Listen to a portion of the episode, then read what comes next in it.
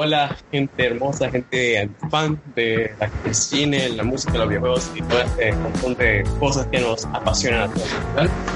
Este es el capítulo cero, que viene a ser como nuestro piloto para nuestro podcast llamado Fans of Fans, como les había comentado en mi video anterior. Pero no vengo solo, vengo con mi bien compañero y amigo Rafael Hueso. Hola, ¿qué tal? ¿Cómo están? Bueno, como dijo mi amigo Samuel, eh, este es nuestro eh, capítulo piloto. O sea, un capítulo piloto es, este, como usualmente lo hacen en las series, es el capítulo prueba. Para nosotros es el capítulo cero.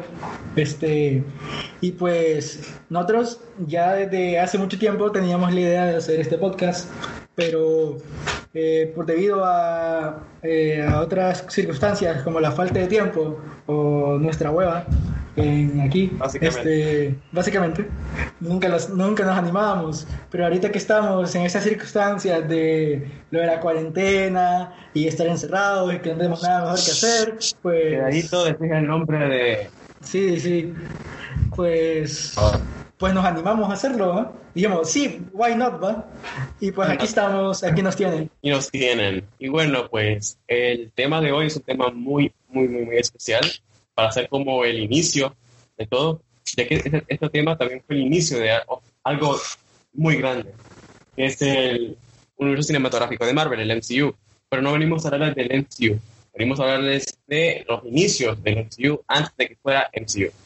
Rafa, um, adentrarnos un poquito del tema, por favor. Bueno, eh, exactamente de las películas que les vamos a hablar hoy son de la trilogía de el Spider-Man de Tobey Maguire, que, la diri- que las tres las dirigió el director Sam Raimi, que ha sido famoso por dirigir eh, varias películas del género de terror, como Evil ya Dead. es la Evil Dead, este, y también vamos a hablar de la trilogía de X-Men, que estas dos sagas fueron las que iniciaron todo esto que ha sido hasta ahora el boom de los superhéroes. Esos son los inicios. Bueno, ya han- han- hace muchos años antes habían habido muchas otras películas de superhéroes, pero, Pero es como que... vamos a mencionarlas un poquito, porque sabemos que igual son importantes, pero vamos a centrarnos en estas dos sagas de Marvel respectivamente, porque me parece que son como las más curiosas. Así que bueno, sí, hay películas como las primeras de Superman o de Batman, que tendrán su mención en su momento, al igual que otras teorías como son Batman de Nolan, em, Los Cuatro Fantásticos, pero en su momento tendrán su, su mención. Así que bueno, eh, antes de, de empezar a hablar de, de Marvel, porque Marvel entró muy tarde dentro del cine superhéroe, hay que hacerle una mención a DC Comics, porque las películas, las primeras de superhéroes que en realidad la rompieron fueron la primer Superman con Christopher Reeve, que tuvo tres películas más, a partir de la 3 toda la cosa fue la fregada, y la otra trilogía, bueno, no trilogía, trilogía, fue, solo fueron dos películas, que fueron las películas de Batman, de Tim Burton con Michael Keaton, nuestro bu- buitre actualmente. Bueno, esta- estas películas son leyendas prácticamente, como The Reap, um, taquilleras y todo, pero no tenían ese como asentamiento en la audiencia que tiene hoy en día las películas de superhéroes. ¿Y a qué se debe el hecho de que las películas de superhéroes no hayan tenido tanta fuerza? Pues a una persona llamada Joel Schumacher, que fue el increíble director que nos trajo obras maestras como Batman y Robin y Batman Forever, y nos trajo el traje más ridículo de Batman y al peor Batman de todos, como fue Josh Clooney. Pero esa es otra historia, esa es otra historia. Am, bueno, entonces después de esos dos tropiezos con Batman, em, las cosas se tenían que hacer de forma distinta. Y bueno, Marvel tuvo un problema y quedó en bancarrota. Pero ese problema de los derechos, que mejor lo explique Rafa porque él lo domina más que yo. Rafa. Bueno, en la década de los 90, por ahí, este, casi llegando a los 2000, bueno, en la, década de los 90, eh, Marvel Comics eh, estuvo en bancarrota. Y pues, para salvarse de llegar a la bancarrota, este, vi- vino y vendió varios derechos de sus personajes eh, cinematográficamente a, productoras de, de cine, como son este, Sony, que fueron quienes compraron a Spider-Man. Universal, de hecho, compró a Ghost Rider, a... No, perdón, Hulk. Spider-Man no. Hulk.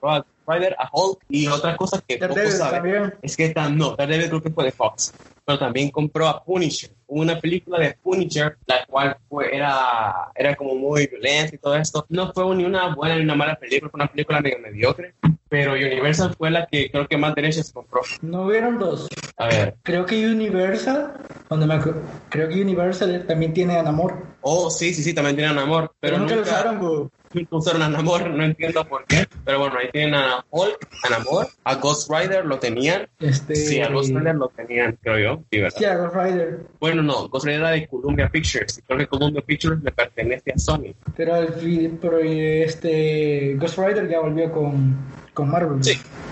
Sí, Todo ese Es- problema se solucionó después, pero no nos desviemos tanto del tema. sí, sí. Eh, Universal se quedó con esos derechos, Fox se quedó con Daredevil, con X-Men, y Sony se quedó con Con Spider-Man. Spider-Man y todo lo que tiene que englobar Spider-Man. ¿Para qué Ah. más necesitaban? Era Spider-Man. Ya, Sí, como ya tenían muchísimo. Pero siempre tener Spider-Man pueden hacerse un universo cinematográfico súper exitoso. Ya han Pero- hecho dos. Sí, pero bueno, eh, no, lastimosamente Spider-Man de Tobey Maguire no tuvo un final feliz, pero ya nos vamos a quejar de Spider-Man 3 más adelante. Así que, Sí. Rafa, sí, Ay, Porque aquí somos polémicos. aquí, aquí no nos importa. Entonces le damos a todos. Pero, pero eh, eh, en Spider-Man 3 es razonable. Que les conste, es algo razonable. Sí, tal vez con Star Wars, no mucho. No como, en, otras, no- no como en otras o- ocasiones. Bueno, Este, Rafa, seguir con tu tema. Bueno, y como ya dijo mi amigo este Samuel, este también Fox compró a los X-Men y Daredevil y pues a, a los inicios de los 2000 eh, empezaron a salir las películas de superhéroes de Marvel. No eran no eran Marvel Studios como como tal, pero era lo que más o menos la base, lo que cimentó la idea para algo a futuro, que es ahora, ahora actualmente el universo cinematográfico de Marvel. Así que hoy vamos a hablar de esas películas que originaron to- todo. Sí, que, que bueno, pues la saga de Sam Raimi sigue muy recordada, pero bueno, X-Men hay mucha gente que no recuerda estas primeras películas, así que es un buen momento para hacer un, hacer como, como un flashback. Esta era pre, post, no sería pre, sí, esta era pre Marvel Studios. Que bueno, comencemos con la primera trilogía después de Blade, que fue X-Men, con X-Men 1. El 1 fue dirigida por Brian Singer, ¿verdad? Sí, por Brian Singer. Sí. La, eh, Brian Singer dirigió la primera y segunda película de la primera trilogía. Sí, sí, y después dirigí otras más adelante, pero no vamos a tocar esas. Vamos a tocar X-Men 1, X-Men 2 y X-Men 3. Fíjate que lo pienso, ninguna de las dos sagas, ni X-Men ni Spider-Man tuvieron final feliz con, tu tercer- con la tercera película. Irónico. No, eh, tiene la maldición de la que la tercera siempre es como que la, la, la de malita. terceras películas. Fíjate bueno, que ahora que mencionas eso, en una de las más recientes de X-Men, creo que fue Ah, sí, en, Apocalipsis, la en Apocalypse, el guiño. eh, ahí hacen un, hacen un chiste a eso. Eso, eso, eso es, eso es, es La tercera chiste de ellos mismos. La tercera siempre es la peor. Pero irónico, porque aunque X-Men 3 fue una mala película, X-Men Dark Phoenix, fue- en mi opinión, fue peor. No sé cómo te pareció a vos. Pero a mí la última película de X-Men se me hizo incluso peor que la que en su momento iba a ser la última película, que era X-Men 3. No sé Pues qué mira. te parece a vos. Yo nunca me la he visto toda porque no la puedo terminar de ver, me quedo dormido. No, ¿Nunca has visto completa X-Men 3 o Dark. Phoenix? No, X-Men Dark Phoenix, eh, X-Men 3, sí, sí la he visto. A ver, yo con X-Men 3, o sea, es, es mala, pero me, me entretiene. Pero X-Men Dark Phoenix, para hacer el final de la primera gran trilogía de superhéroes, o sea, no quedaron bien parados. Sí. Yo sí la pude terminar de ver, no como vos. Yo quedé hasta el final y no me gustó, no me gustó. Me arrepentí de que era hasta el final. Pero bueno, Mira, yo sé cómo termina. He visto clips ahí porque nunca me la puedo ver toda. Entonces me vi los clips más importantes y fue como que ahí, ahí sé lo, lo que pasa y todo el pedo. Y tampoco es como que me, me terminó de gustar. Sí, me quedé dormido. Sinceramente, sí, sinceramente. Pero bueno, X-Men 1, el inicio de la primera gran trilogía de superhéroes, que tiene un 7.4 de 10 en IMDb, un 81% en Rotten Tomatoes un 64% en Metacritic. Una película que le fue bien en críticas, por lo que veo, críticas decentes. Y bueno, Y, un y- y viene con un gran reparto. Viene con un gran reparto. Pero desde lo del reparto, ¿por qué no hablamos del reparto de la gente que hizo el doblaje? Porque doblaje, todos, doblaje. todos, todos estaban bien. No sé si ustedes han escuchado la voz de, de Magneto en doblaje latino. Por lo menos en la primera película era horrible, era horrible. No la, no la pude, no la, no la, no la terminaba de pasar. El, Pero bueno. Gandalf, Gandalf. el Gandalf magnético. Pero en Gandalf el doblaje estuvo. Ah, sí, sí. Pero bueno, no estamos aquí para hablar sobre temas de doblaje. De hecho, es un tema, un tema que no tiene Bueno. sentido, así que No. Bueno, ¿qué tal si hablamos mejor sobre la película ya en plan de guion? Y bueno, si querés mencionar el, reparto, porque dice que... Bueno, bueno. Aquí, bueno, el reparto no tiene mucho que este, enviar a otras películas porque yo siempre he pensado que en reparto las películas de X-Men siempre tienen buenísimos actores, eh, en su mayoría, al menos los principales, que, bueno, que por primera vez aquí en la historia de las películas de X-Men salió Hugh Jackman como el, como el mítico Wolverine. El único, el inigualable. Patrick Stewart, de- que, que antes de eso lo pudieron haber conocido por haber aparecido en Star Trek. Como el general Picard. Es, aquí es el profesor X, Charles Xavier. Sí. Sí. Y Bueno, este, Ian como habíamos dicho, de Gandalf. ujú. Ian McKellen como Gandalf de la mítica eh, saga del Señor de los Anillos, que es un- una de las sagas más legendarias de la, de la historia. Darle un podcast, Canción de los Anillos, sí o sí. Pero bueno, eso para otra ocasión. También tenemos a Halle Berry, tenemos a James Marsden, que ahorita recientemente salió en la película de Sonic. ¿Qué, qué carrera? ¿Qué carrera? Por bueno, bueno. Sonic no estuvo tan mal, pero No, este, pero- este tipo, este- este es el tipo de actor, me imagino yo que va a estar resignado a que nunca va a ganar. No. Bueno, quién Este, sabe.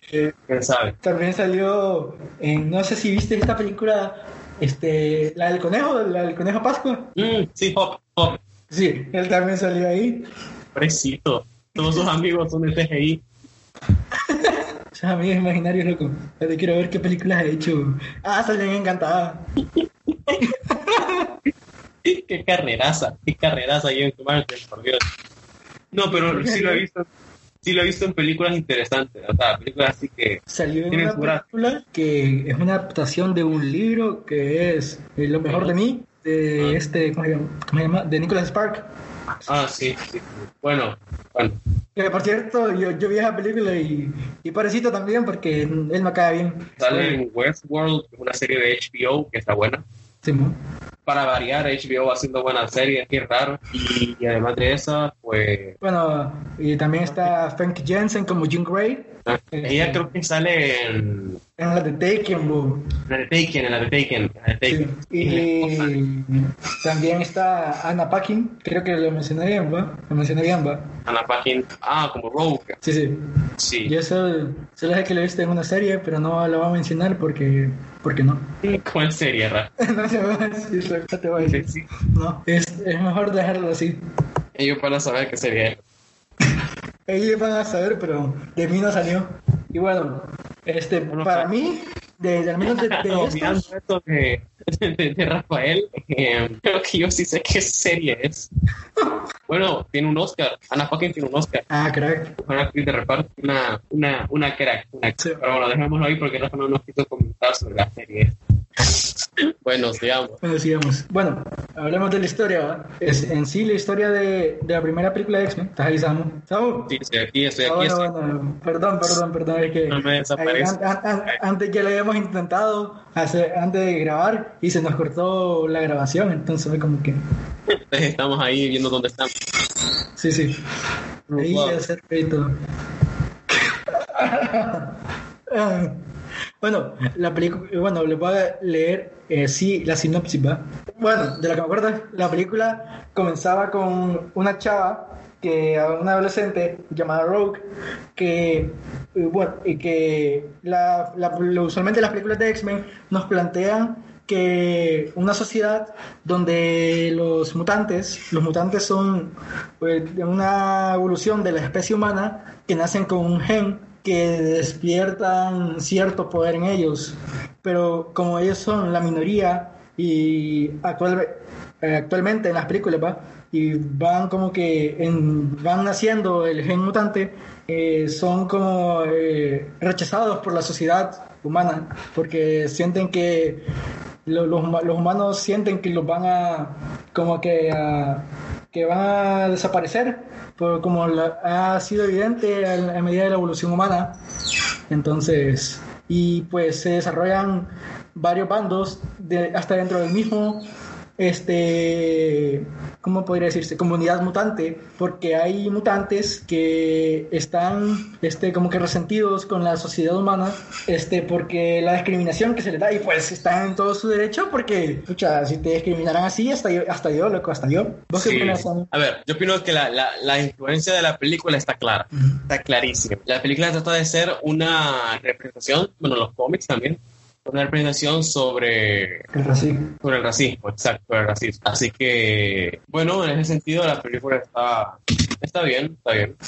Pero bueno, pero bueno, pero bueno. Es que Bueno. nada. eh, bueno, ¿qué opinas de la película? Bueno, hace años que no la veo, lo que fíjate, pero mira, yo recuerdo que, que de niño me, me fascinaba verla, porque, o sea, eran de, eran de las películas primeras, de las primeras películas de superhéroes y pues, honestamente, eh, prefería ver este, las películas de X-Men que ver, este, ya sea las películas de los Cuatro Fantásticos. Este, A ver, no odiamos a los Cuatro Fantásticos. A ver, eh, personalmente pienso que la primera película de los Cuatro Fantásticos es buena. no, no sé, la primera, bueno, la segunda Pero como que tiene sus cositas. No, ver, la de Silver Surfer ya, ya, esa, esa, esa ya es mala de plano. Pero bueno, no venimos aquí a tirarle a los fantásticos, que la primera película me gustó, la de Silver Surfer ya no me gustó, pero bueno, Pero nos, nos desviamos, nos desviamos, nos desviamos. sigamos con, sigamos con esto. Pues a mí me gustó porque nos presenta este un tema muy interesante que es el racismo que eh, usualmente por eso es conocido el, los cómics de, de X-Men porque son tratan varios temas como la, la aceptación en la sociedad y, y pues a mí al menos cuando ya crecí es como cuando éramos niños no podíamos apreciar eh, en sí eh, eh, lo que la película nos trataba de dejar como mensaje en sí a- Claro. Actualmente a la edad que tenemos ahora que no vamos a arreglar nuestra edad porque eso no se dice Básicamente. pero no estamos ni tan, ni tan viejos ni tan jóvenes No, estamos ahí. pero bueno. um, ¿Y a vos? otra- ¿Qué te pareció? Bueno, personalmente me parece una muy buena película, ya que es un... Es como para... Es una introducción, es una introducción. Y para hacer una introducción, es que la película está muy bien, está Sí. muy, muy bien. O sea, y no solo como introducción, la película en sí es una muy buena película. Eh, bueno, pues las, la es una presentación para todos los para todos esos personajes que fueron buenas en mi opinión. Eh, todo estuvo todo estuvo muy bien, todo estuvo muy bien.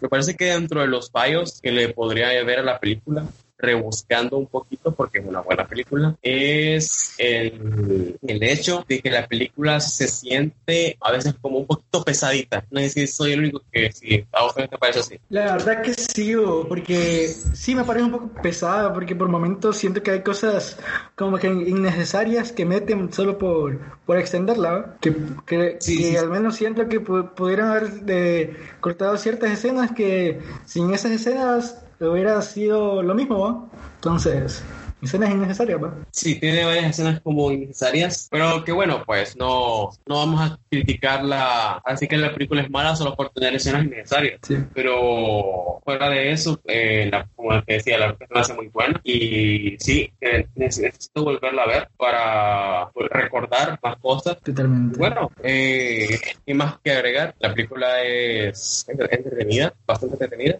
y fue un excelente inicio para los mutantes, eh, antes, para nuestros que, mutantes. sí, que después se arruinaron, pero y resurgieron y después a arruinar. Pero Sí, eso, eso pero- es para otro día. Pero vamos a hablar de los finales tristes más adelante, porque aún falta que lleguemos a X-Men 3 y Spider-Man 3. Así que aún sigamos con la Bueno, aires como, de como vamos cronológicamente, vamos a hablar ahora de Spider-Man 1, con- El inicio de, en mi opinión, de, la, de la infancia de todo el mundo. en mi opinión, el, el inicio de la mejor trilogía de Spider-Man, en mi opinión. Y bueno, uno no llegó a tener trilogía, el otro va por el camino. Pero bueno, el Spider-Man de Tobey Maguire, todo comienza con Spider-Man 1. Y a ver, ¿A vos qué te parece la decisión de tener a Sam Raimi, un director de terror, Spider-Man 1? Pues mira, yo pienso que solo porque sea, porque sus mayores películas hubieran sido películas de terror, no pienso que ser, haber sido prejuicioso o ser prejuicioso solo por, por eso, ¿va? porque hay, hay, hay directores que usualmente hacen películas de tal género, pero al hacer películas de otro género, Ah, son un total boom, va, en, en experimentando, va, porque yo pienso que nunca hay que estancarse solamente en algo y experimentar, probar cosas, y pues para mí um, las películas de, de, la trilogía de Sam Raimi son de mis favoritas, eh, aunque algunas más que otras, pero... Unas más que otras, unas más. Aún no llegamos al, al, al triste final de las terceras partes. Sí, aún no echamos, aún no le vamos a echar tierra. Aún no, aún no. Pero bueno, hablando de el, la elección para el director, me parece que está muy bien. Creo que nos ha quedado claro con Joker recientemente que no hay que, que, que prejuiciar a los directores. Porque teníamos el caso de, del director de Joker, a Todd Phillips, que Todd Phillips venía de dirigir ¿Qué pasó ayer? O sea, Hangover. Y la gente quedaba en plan de, ¿qué va a saber este tipo de dirigir una película como Joker? Y bueno, pues ya nos quedó claro con Spider-Man de que, o sea, sí es posible hacer una buena película sin antes tener como esta experiencia en el género. Sí. Y hablando de buenas elecciones, tenemos del el reparto. Uh, repartazo y fue el descubrimiento de varias estrellas. Por ejemplo, Tobey Maguire, sí. eh, aunque, que lastimosamente... Aunque se perdió no, en el tiempo. no volvió a, a, despegar, pero Tobey Maguire, pues, básicamente su boom fue gracias a Spider-Man. Sí. La actriz Kristen Dunst que antes habíamos visto de niña en películas como Jumanji, pues aquí ya... Ya como una joven adulta, ya. bueno, que interpretan a, adolescentes en la primera, pero... Sí, sí, sí, sí pero bueno. Sí, sí. Um, detalles, detalles, detalles. Hicieron bien su trabajo en general, todos ellos hicieron muy bien su, su trabajo. También tenemos a James Franco. Sobre otra persona que, otro actor que James Franco básicamente creo que es de los actores que más han probado el éxito, porque cada película que saca es un éxito. Sí, Son bastante habladas divulgadas. ¿Y, sabías, ¿Y sabías que James Franco originalmente audicionó para ser Peter Parker? Sí, sí, audicionó para ser Peter Parker. Aunque no me quejo que haya sido Harry, pero, pero creo que también él hubiera sido un gran, un gran, un gran Spider-Man. No sé por qué, pero James, James me llega a mi corazón. Tenemos la... James, por si querés eh, aquí hacer una, una, entrevista con nosotros, aquí te recibimos. Aquí te recibimos. Pero bueno, aparte de estos dos estos actores que son muy buenos, tuvimos a el único, el inigualable, a William Defoe. Que todo, que todo el mundo lo quería como el Joker, pero... ¿Cómo no? ¿Cómo no amar a este hombre? O sea, voy a leer sus, sus, sus películas. El Faro, Spider-Man, The Florida Project, Aquaman, John Wick, Buscando a Nemo. ¿Buscando a Nemo, loco? Sí, ¿En serio? ¿De qué William Defoe están buscando a Nemo. ¿Y de qué A ver, no, me voy, no te voy a decir porque no, me, no estoy tan seguro de quién interpretó, pero aquí dice que sí. Déjame de, o sea, no sé por qué. Aquí, antes, de que lo, antes de que lo averigües, vamos a ver si puedo adivinar quién es. Para mí, ¿qué es? El. ¿Das? Espérate, espérate, espérate, espérate, espérate. No lo digas. Espérame, espérame, espérame. Yo ya sabía quién era y no sabía quién era. Que era obvio. Espérate, era muy obvio. Espérate, espérate, espérate, espérate. Para mí es el líder de, de los peces que están en, en, la, en la. ¿Eres? Claro que sí. Sí, o, Pensamos igual, interpretamos igual. O sea, este tipo tiene una carreraza. Para mí que necesita ese Oscar. Sí, porque para que en el faro la rompa. Tuvimos un des otro descubrimiento que fue Joe Manganiello, uh. que las mujeres tal vez lo conozcan por Magic Mike. También sale en la serie favorita de Rafa, sí. en True Love. No. Tiene apariciones no. en How I Met Your Mother. Ah, esa sí, esa sí. Esa es mi serie favorita. Y sí. bueno, pues tal vez, bueno, y fue salió como Deathstroke durante 5 segundos. 5 segundos al final tenía las... Pero, no Pero bueno, fue... fue yo quería verlo. Yo sí quería verlo. Para mí que tenía presencia como Deathstroke. No y bueno, sé fue... si tal vez quieran vol volverlo a traer ahí para dejar Deathstroke, pero yo espero que sí, va. yo le tengo fe. Yo espero que sí. Bueno, pues... Hey. Elizabeth Banks, no sabía. Elizabeth Banks, claro. Sí, como... Banks. Ay, tenemos a alguien más mítico, todo, alguien ultra mítico acá. Tenemos a, a, a, a otro mítico, que este sí tiene Oscar, a mejor actor, a mejor actor de reparto, el único, el inigualable, la leyenda, J.K. Simmons. Bueno, si han visto Whiplash, pues ya, ya saben por qué este hombre es mítico. Es mítico. O sea, este tipo de Whiplash es, la, la rompió, la rompió súper merecidísimo ese Oscar a, mejor actor y que volvió volvió a ser J. Jonah Jameson J. Jonah Jameson en, las nuevas películas de como pequeños también tenemos la, la... Ah, tenemos un ¿cómo te llamas? Randy Savage que es un luchador luchador Randy Savage Aparte de, eso, pues tenemos una, una personita que a partir de esta aparición haría cameos en todas las películas de Spider-Man. No solo en películas, sino también en videojuegos de Spider-Man. Creo que Rafa ya sabes a quién. Al, al mítico, la leyenda, el único, el, el hombre, Stanley. Bueno, también, también.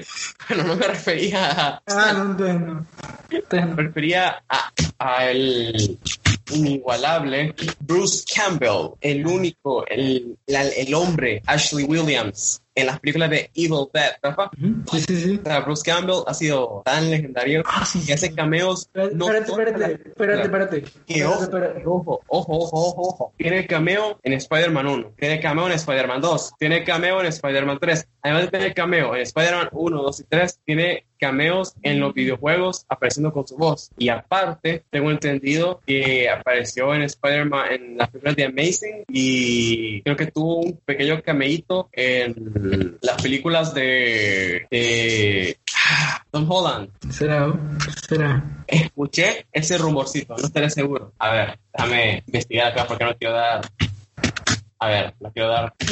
Mira, no me acuerdo en cuál, pero me acuerdo que en un en, de la primera trilogía, que en una era eh, del teatro, que era el tipo que pedía los tickets. en una era del teatro, en otra era de un restaurante y en otra era el chavo que estaba pendiente de las peleas. Ah, el, el, de, el de ring. Ah, sí, sí, es el de primera. el de Ring. Yo súper contento de verlo toda la vida a Bruce Campbell porque es un actor que me cae muy, muy, muy bien. Ah, no, creo que no sale en Homecoming, creo que pero bueno, él hace la voz del tutorial en el videojuego de, de Marvel's Spider-Man y en otro montón de videojuegos más, él hace la de tutorial en los videojuegos de Spider-Man. Así que, bueno, yo feliz de escucharlo siempre al buen Bruce Campbell. Eh, aparte de eso, eh, bueno, creo que ya cubrimos los miembros más importantes del cast de la película.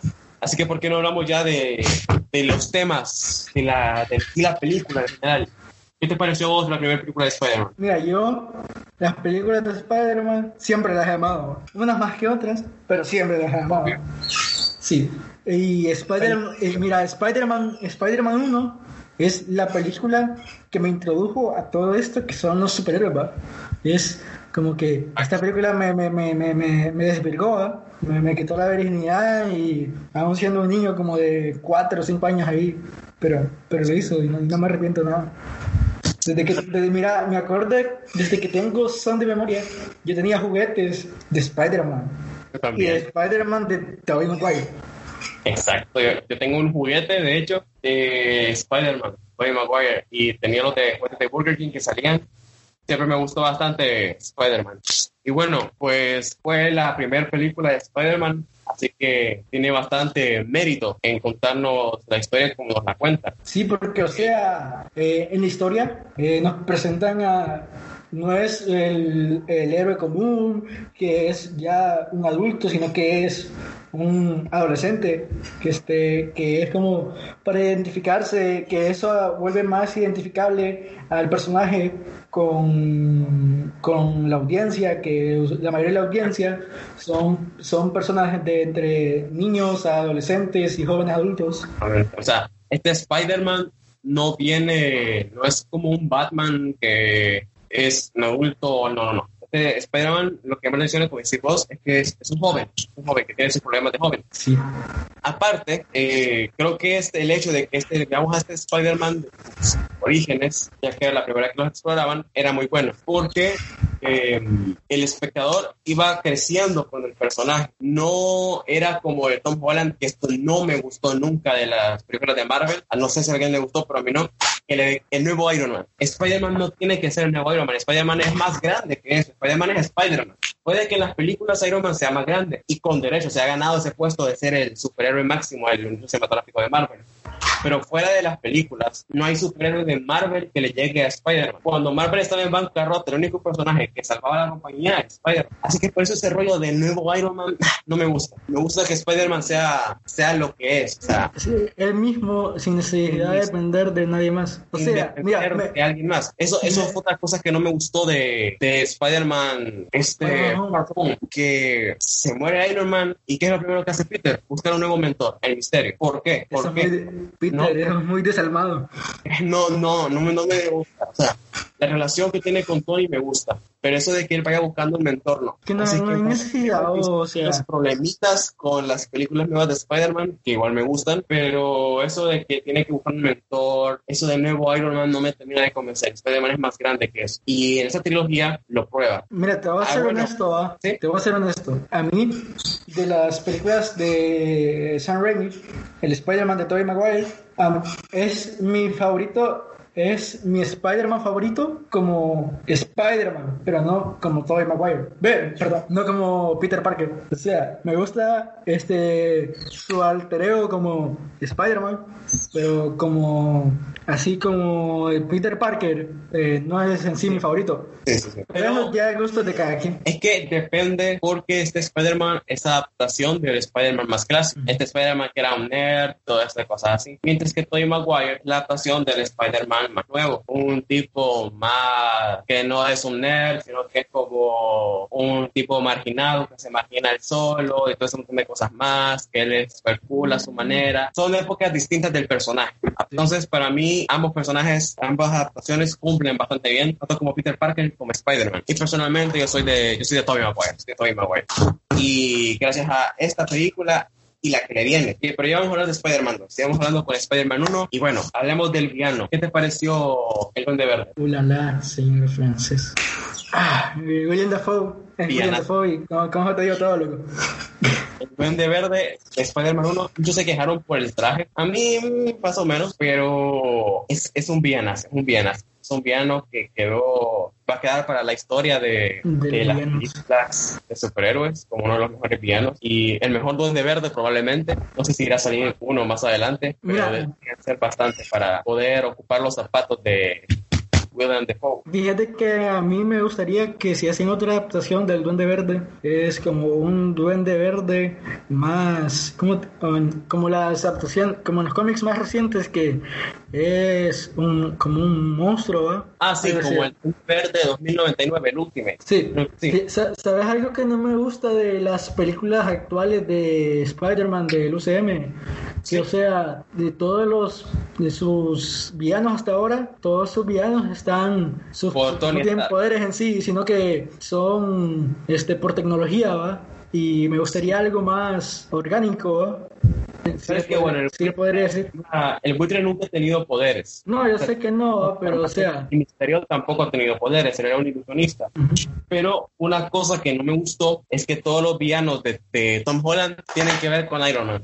O sea, tenemos Iron Man hasta, hasta en la sopa. Eh, ¿Por qué el buitre es malo? Por Iron Man. ¿Por qué el misterio es malo? Por Iron Man. O sea, ya murió, ya murió.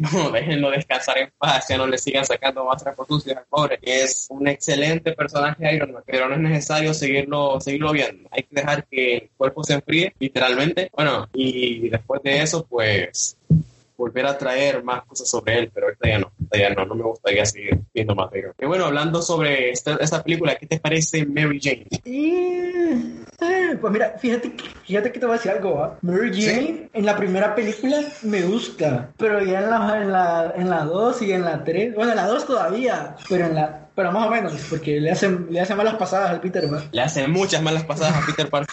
Sí. Y ahí va Peter de, De necio. de necio, con, intentando con la misma persona. Sí. Ay, aquí, aquí, aquí veo los de dónde aprendí los errores de mi vida. Pobre de Peter. A ver, a mí Mary Jane me gusta, pero se me hace muy damisela en peligro. Sí. Contrario a lo, a lo que fue. Emma Stone, Stacy, que ella sí se involucraba. No era solo la damisela en peligro, que al final lo terminó siendo, pero o sea, antes de ese momento, ella fue de bastante ayuda para, Peter. para Peter, para Peter. Entonces, por eso yo soy team pues Stacy. Pero no es que me haya dictado Mary Jane. Se me hizo una buena, un buen interés amoroso para Para Peter. Peter. Aunque le hacía muchas malas pasadas. Demasiadas. Y hablando de malas pasadas, ¿qué tal Harry? Uh, Harry, Harry, Harry. No, Harry, Harry, Harry, Harry está en mi corazón de por vida, loco. A mí Harry me gusta. sí, Es James Franco, es James Franco. o sea, es James Franco haciendo un papel serio. Te lo juro, loco. Ah, hasta aún cuando hacía, ah, hasta aún cuando hacía gracioso como Harry, era como que este Harry, James Franco. Ah, también le hizo malas pasadas a Spider-Man. Y ahí andaba Peter de Harry. es que es, es, es que Tobey Maguire era un masoquista, loco. Tobey Maguire, ah, el mejor Spider-Man.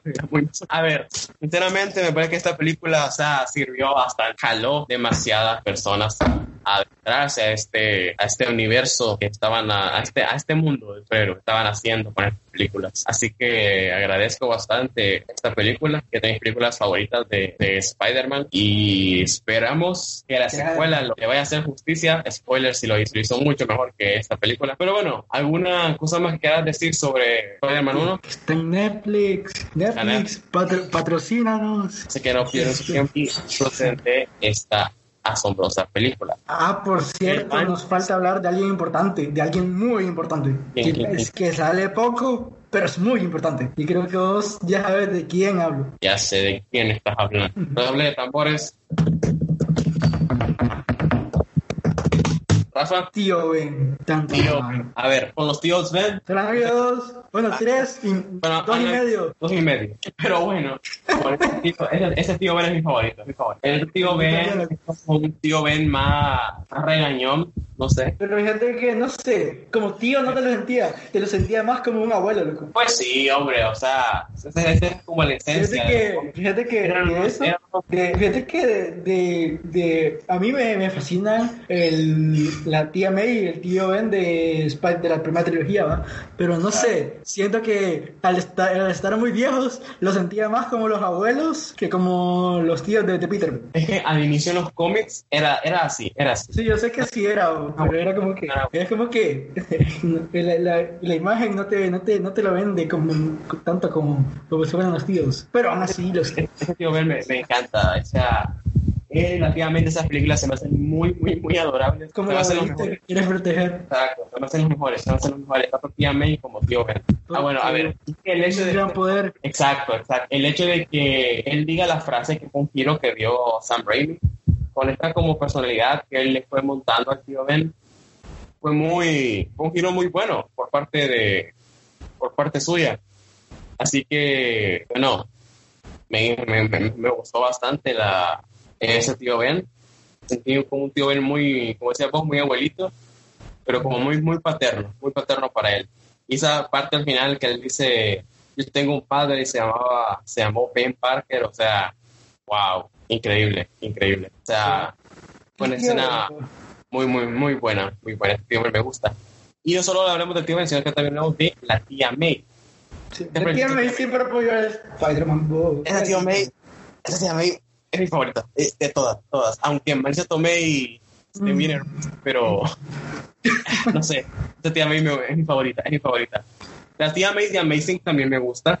Esa tía May la veo más involucrada con, con Peter. Sí. Los consejos que le da, todo, todo, se me hace, se me hizo muy, muy, muy, muy, muy tierna como su tía. Sí. Eh, y fíjate que siento que es como que, o sea, como aparece más, es como que están, como que tienen una unión más unida, no, no, como que hay una más unión, pues, sí. O sea, me, me, me encantó, me encantó, esta tía May me encantó. O sea, Fíjate que hay una escena en, en- en El Sorprendente Braña 2 donde él, donde Peter estaba lavando el, el- el- iba a lavar una, iba a lavar ropa en, la lavadora. Y la, y la tía May le dice de que le va a lavar, la- que ella se le va a lavar, pero él ahí llevaba el traje. Ah, es como- sí, sí. Cuando le dice que le lavó la, la bandera de los Estados Unidos. Sí. Es como que, eh, como que al final, este, le termina, este, dando un sándwich y es como que, y agarrando la ropa, pero al final Peter siempre agarra el traje, pero es como que, o sea, es como que es una de esas personas que, como tu mamá, que, que ella, sí- aunque ya estés crecido eh, y vos va- la vayas a visitar, ella siempre te va a recibir ahí y te, y te va a tratar bien, ¿va? Exacto, exacto. exacto. Simón. Pero con factores distintos. Pero que Sí. creo que esta es indiscutible que esta es la mejor, la mejor TMA que, que, que hemos tenido. que hemos tenido. O sea, los consejos que le daba Peter, todo, se me hacía una relación muy tierna y la mejor relación que ha habido entre Peter y un y una, y una tía May. Esa señora tiene 92 años, loco, y aún sigue viva. Crack. Sí, sí, sí, sí. Ojalá que nunca se A ver, premios, tiene... Ha estado nominado a los Oscars, pero no los ha ganado, pero... Pero... pero ¿qué, qué, importa? Es la tía May. La tía May, la tía May. Sí, Y, y bueno, creo que ya terminamos de tocar el Spider-Man 1. Spider-Man 1. Muy buena película. Y ahora pasemos con la siguiente en la lista que es X-Men 2. La mejor de la trilogía original de X-Men. Casualidad que las segundas partes, en este caso, en lugar de ser malas, fueron mejores que la original. Spider-Man 2, la mejor película de Spider-Man. Y X-Men 2 en su momento fue la mejor película de X-Men. Hasta que llegó, Días. llegaron dos películas más. Dos películas más Sí. creo que ya saben cuáles son. Pero bueno, X-Men 2, ya repasamos el reparto, así que no hará falta volver a hablar de Rafa y su obsesión con True Blood. Así que ¿Cuál? ¿Se la vi una pasemos, que pasemos a hablar sobre, sobre, esta, sobre esta película. A ver, ¿qué te parece? ¿Qué te pareció Bueno. la película? Pues mira, de la primera trilogía es mi favorita de las de X-Men. Porque, a ver, eh, mira, aquí, todo el- el- eh, durante gran parte de, de la película, todo el equipo está desunido, ¿va? Pero es porque este, va- varios de los personajes están divididos en diferentes partes de, Estados Unidos por diferentes cuestiones de, de la, de la película y sucesos que van pasando y además tratan este eh, de temas como la profundidad del pasado de varios personajes por ejemplo está lo de lo de Logan y lo de lo de cómo obtuvo las eh, la, la guerra de Adamantium Ah, sí, sí, sí. La cara de- Sí. de Adamantium. Y aparte, aparte de, También está la experimentación. Ah, bueno, eso va ahí igual. tuvimos otra tuvimos otras cositas por ahí como el hecho de tener a Nightcrawler por primera vez en una película la verdad que tuvimos a Nightcrawler fue aquí sí, Ah, no se crean que fue en, en Apocalipsis, fue aquí. no no no fue- fue- No, o fue en Días de Futuro Pasado, no me acuerdo. No, Apocalipsis. Este, Apocalipsis. Apocalipsis. sí y, y además de eso um, O tuvimos- sea, se, inte- se integran un- nuevos personajes más jóvenes todavía, como Iceman. Bueno, creo que Iceman salía en la primera, pero aquí tiene como que más, más, más, es más está más involucrado. o sea, esa- la película es como una evolución de lo que fue la primera Sí, o como, Bueno, como, como secuela, ¿va? sí como secuela estuvo buena fue una potenciación de la primera Sí, Bueno, ¿qué opinas de, de lo de aquí de Magneto? ¿Opinas de Magneto y de todo este rollo del cerebro, el preso de Xavier, todo este rollo medio raro? A ver, a ver. Me parece A ver. que aquí X-Men ya comenzaba a presentar problemas con las tramas, porque complicaban más las cosas de lo que deberían ser en realidad. Es lo, primero que me parece a mí, lo que me parece a mí. Simón, fíjate que al inicio, fíjate que ahora, que lo pienso, más adelante en las demás películas, es como que en, en X-Men 2 dicen que, que, que, que- este Charles y Magneto este, construyeron el cerebro juntos, ¿va? Pero ya más adelante ya te das cuenta que sí lo construyeron juntos en, en Apocalypse, Este, porque acordate que ahí eh, eh, él conjunto a Jim reconstruyen la mansión, ¿va? Entonces, que. Sí. Sí, es como que un guiño, un guiño, guiño al, al pasado. Bueno, pasado, futuro, vos sabes. Al futuro pasado. Sí, ahí vos ver complicaciones, viajes de tiempo. Ay, bueno, ¿por qué? ¿Por qué tuviera que hacer esto? ¿Por qué? Sí, Pero bueno, am, hablemos de, de... Bueno, es que no hay mucho más que comentar sobre estas películas de X-Men porque son como lo que ha sido mismo, pero ir mejorando las cosas con el paso del tiempo. sí. Hasta que llegamos al fatídico final. Me parece que un error que han tenido siempre estas películas, que viene de la mano de Brian Singer, que a unos les gusta, pero a mí sinceramente no me termina de convencer, es el hecho de que Wolverine sea protagonista. Yo adoro a Wolverine, es mi X-Men favorito. Pero el hecho de que le dé tantos reflectores a Wolverine, me parece a mí que le quita bastante importancia a otros personajes que son muy importantes. O sea, Cíclope es el líder del equipo y Cíclope no hace nada. Eh, Jean queda un poquito relegada, al igual que otros personajes que no tienen tiempo de brillar, solo es Wolverine, ¿ya? Es lo que me parece. Fíjate, fíjate que eso es algo que yo, yo también comparto tu opinión con eso. Wolverine también es mi personaje favorito, pero a la vez también pienso que, o sea, es como que él lo volvieron como su, como su Iron Man de los de, los de Marvel, ¿va? Sí, Pero fíjate que eso fue como que pensaron en eso y fue como que lo corrigieron más, más adelante, como con Sí, X-Men primera generación, que ya introdu- era como que te presentaban a personajes que ya existían, pero jóvenes, y era como que este, traían pues, de protagonista a otros, um, había más protagonistas, no, no solo en uno se porque Magneto, sí, Mystique, este, Sí. Beast, Beast, sí. los otros que eran como secundarios también tenían sus momentos de brillar. Banshee, en el momento de la, la escena en la que va volando con el grito, Havoc, por sus momentos de brillar. Ey, por cierto, Havoc duró las, tres- las, tres- las, tres- las tres primeras trilogías. Ve la, la trilogía de, la- de las precuelas. Havoc murió en Apocalypse Sigue en Apocalipsis, y tuvo un cameo en. en Días del Futuro Pasado. Ajá. Y sí, pues, en, primer- en primera generación, pues salió toda la película, pero Sí, me gustaba Havoc, a mí me gustaba. a mí también, loco, me, me- a mí- yo fue como que F por él cuando se murió. F. Sí.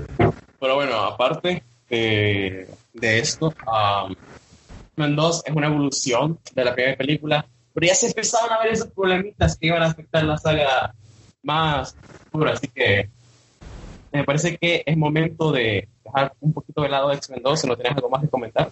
No, yo ya tengo ahí todo. todo. Entonces ahora pasemos a la que es mi opinión de esta era la mejor película, Spider-Man 2. Bueno, el reparto ya lo dijimos, es el mismo, solo con la adición de Alfred Molina como el Doctor Octopus. Que a ver, otro pedazo de actor, porque los que de Spider-Man siempre son excelentes actores. Ma- Que, que Spider-Man 2 es otro nivel, loco, con los actores, todo loco. Es como que te muestra un gran arco desde este de la vida de Peter, como, tan- tanto como Peter como Spider-Man. Siempre están vinculados a su vida. Sí. Ese aspecto los villanos de Spider-Man. Y entendés la metáfora de que los villanos de Spider-Man siempre mueren por sus propias creaciones. Eh, El Duende Verde murió por su planeador. Y en mi opinión, la, la más potente es la muerte del Doctor Octopus, porque él desde un principio de la película se muestra orgulloso por su nueva creación y él al ver lo que esa nueva creación, lo que el proyecto de su vida había hecho, decidió morir con ese proyecto. O sea, la metáfora de los villanos de Spider-Man me encanta. O sea, morir por la cosa por la que más viste tu, tu empeño. Entonces, wow. La, la película en el aspecto del villano no tiene nada que... Sí, mira, la, la mayoría de los villanos de Spider-Man son buenísimos, va. de la trilogía de, de Sam Raimi, ex- exceptuando la tercera. Cuando la tercera- ya vamos a hablar de Spider-Man 3. Aún menos Sí, ya, le vamos a, ya le vamos a echar cosas. Bueno, aquí, como en X-Men, tuvimos una evolución, aquí también tuvimos una evolución. Y a ver, ¿qué te pareció aquí el papel de Harry? Ya con este odio hacia Spider-Man y con ese final, cuando notamos cuando descubre que Spider-Man es Peter? Pues mira, mira, mira. Este, pues Harry, como odiando, odiando a Spider-Man, pues era como que, o sea, eh, sí, es, como no vio Spider-Man llegando al cuerpo, era como que, pues sí, yo también, y yo también, él que as- asumió que él fue quien lo mató, ¿eh? yo también andaría así, pero es como que él anda ahí como que como dando, como que anda auto en autodestrucción propia con todo el mundo porque se, se anda emborrachando, este, la, uh, trata más medio maldito, a la, medio mal a la gente, ¿va? Pero o sea, la, la gente date la culpa, ¿va? Sí, pero a ver, creo que el, el rol de Harry iba en evolución, iba en evolución. Sí. De pasar de ser el amigo, a empezar a ser como esta persona medio borde, y ya después en Spider-Man 3 el plan era que Harry fuera el, el que todo el reflector de Spider-Man 3 fuera a Harry, porque iba a ser el final de ese arco de, de personaje que tenía como con, con Peter. Que luego en Spider-Man 3 lo arruinó todo, pero ya vamos a ver Spider-Man 3. Insisto, aún es momento de tirarle a Spider-Man 3, aún no. Sí, ya vamos a llegar a la parte. Ya vamos a llegar a, a ese fatídico momento. a los dos No. fatídicos momentos. A los dos fatídicos momentos, porque lastimosamente estas trilogías comenzaron muy bien, pero terminaron mal todas las dos. Así que Es como que todo, todo, todo lo bueno eh, tiene que terminar en algún momento. Todo lo que sube tiene que bajar. me parece que el rol de Harry aquí es como transitorio, me gusta, porque se notaba la intención de Sam Raimi. Que Sam Raimi, pues, sinceramente que sad que no haya podido completar su el Como él hizo, como él quería. Pero, pero bueno, o sea, Sam Raimi me parece que es un directorazo y que ojalá que siga con camino de director. Que de hecho va a estar dirigiendo Spider-Man. ¿Spider-Man qué? No va a estar dirigiendo Doctor Strange in the Multiverse of Madness. Así que, Sp- es- Spider-Man 4, entre comillas. Spider-Man 4. pero bueno. Um, fuera Mira, de eso. Honestamente, sobre lo que le pasó a la, trilo- a la, a la trilogía de Sam Raimi, yo pienso que, no sé por qué diablos tuvo que haber metido, me- meterle mano a Sony a la película, o porque o sea, si, si tuvieron éxito con el mismo, con el director en dos películas y como él quiso, ¿para qué le van a ir a meter mano donde no tienen que ir a meter? Háganlo, háganlo, hacer lo que él quiere. Y si fue éxito dos Me veces, cuenta que fueron éxito tras éxito. Porque van a meter mano en eso? sí, No sé. Pero bueno, si no está roto, ¿para qué revelarlo? para que no, si no está roto, ¿para qué arreglar? Pero bueno, fuera de eso de Spider-Man 3, que no vamos a quejar de Spider-Man 3, insisto, aún hay que hablar sobre la parte buena. ¿Qué te pareció Mary Jane aquí? Pues mira, Marie en esta película era una maldita, loco. Una maldita. Una desgraciada con Peter. Sí, güey. quería, lo intentaba, pero ella no, ella no, ella quería estar con su astronauta. Sí, va. El astronauta. Bueno, era un astronauta, pero, pero, pero, Spider-Man. Pero bueno, ah, una maldita porque al final dejó al astronauta en el altar. Sí, como que no, no puedo haberlo decidido antes. No, qué pedo, no, el mero día. Que, eh, eh, Marie era una maldita con todo el mundo, loco. Que Bueno. Mary, Mar- Marie era de, las personas que su, felici- su felicidad ante todo. Y ahora pasemos a los dos titanes de esta película: Peter Parker, Spider-Man y Otto Octavius, Doctor Octopus. Dejemos a Spider-Man para el final, porque fue lo mejor de, de Spider-Man 2. Hablemos del Doctor Octopus. ¿Qué te pareció? Pues mira, eh, al inicio se te, se te presenta como este, una persona a la que, Pit- que Peter admira. Así como en, en el videojuego de, de PlayStation 4, para los que si lo han jugado, este, al inicio de la- de- del juego, bueno, eh, es diferente, pero en sí es más o menos eh, la misma base, ¿va? Porque el, en el, en el videojuego, Peter trabaja para Otto y son eh, eh, Otto es como su mentor, alguien a quien Peter admira y como quiere ser él. Y pues al final es como que se corrompe, si la traición, hermano. Sí, en esta película pasa lo mismo. tenemos, tenemos que tener en cuenta que Spider-Man, eh, al perder a su tío y al aceptarlo, siente como un padre para él, pero siempre como está ese como vacío. Y este fue como encontrar ese vacío en todo como, como mentor. Pero como les mencioné antes, él tenía su vida, estaba empeñada en ese proyecto. ese proyecto, ese proyecto, proyecto por el cual murió su esposa. Y la mayoría de sus compañeros de... Sus compañeros de trabajo murieron por ese proyecto. Otra cosa que me gustó del doctor Otto Octavius es esa escena súper referencia a Evil Dead, la escena del hospital.